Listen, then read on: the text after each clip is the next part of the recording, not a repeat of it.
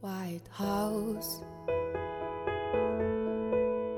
where people are sad. These big white beds. Morning，各位同学，大家早上好，我是姚老师，欢迎大家来到今天这一期的英语口语每日养成。今天的话呢，我们来看一下这样一段台词，会有一点点难。那么它呢，依旧是来自于《摩登家庭》的第二季第十二集。The recipe called for a cup of water, but I used milk instead to make the sauce creamier. The recipe called for a cup of water, but I used milk instead to make the sauce creamier. 菜谱上说做这道菜需要加一杯水，但是我换成了牛奶，这样酱汁会更加的浓稠。The recipe called for a cup of water, but I used milk instead to make the sauce creamier. The recipe called for a cup of water, but I used milk instead to make the sauce creamier. 这段话当中呢，首先我们看一下 called for，这里呢可以有一个不完全失去爆破，我们呢可以读成 called for，called for，然后呢 cup of 可以选择做连读，会变成 a cup of water，a cup of water，然后呢 but I 可以连读，那么如果大家练美式英语的话呢，当中还有美音浊化的现象，会变成 but I，but I used milk。出现在一起的话呢，会有一个不完全失去爆破。我们呢可以读成是 used milk，used milk。Instead to 这里呢有一个完全失去爆破，会读成 instead to，instead to。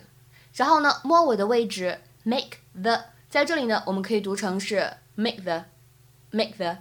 这里呢就会有一个不完全失去爆破。Do you like it? The recipe called for a cup of water, but I used milk instead to make the sauce creamier.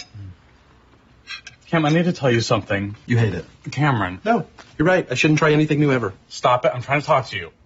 Okay, t- today, when we were leaving the mall, I saw Tracy by the fountain. Please don't tell me you slept with her again. Did you? You didn't, right? You're joking. Yeah. Okay. Um, I don't, I don't know how to say this, or, or if I'm even right. I'm probably not.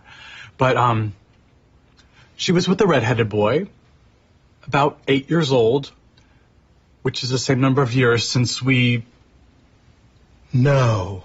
and she said she'd only been married a year, and it would explain why she was so awkward with me. And Mm-hmm. no, Mm-hmm. I know, I know, it's crazy, but Cam, I need to find out if he's mine. Mm. Are you okay? Yeah, yeah, well, you don't just tell your partner you may have a baby with someone else and expect them to go back to eating a delicious and inventive meal like it's nothing.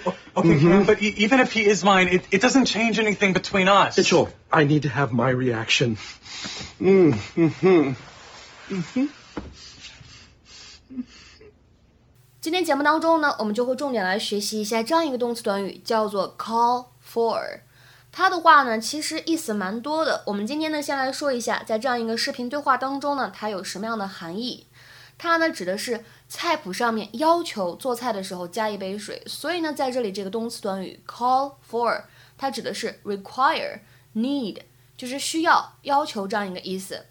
那么有的词典当中呢，英文解释是这么说的：to require as necessary or appropriate。下面呢，我们来看一些例子，比如说第一个 ，this calls for a celebration，这呢值得庆祝，this calls for a celebration。那么再比如说第二个，the job calls for typing skills，这份工作要求打字技能，the job calls for typing skills。再比如说最后这个例子呢，跟我们今天的关键句会有一些相似。Well, the recipe calls for four eggs, and I only have two, so I guess I'm going to the store. 呃，这菜谱呢要求四个鸡蛋，而我呢只有俩，我猜我得去一趟商店了。 Well, the recipe calls for four eggs, and I only have two, so I guess I'm going to the store.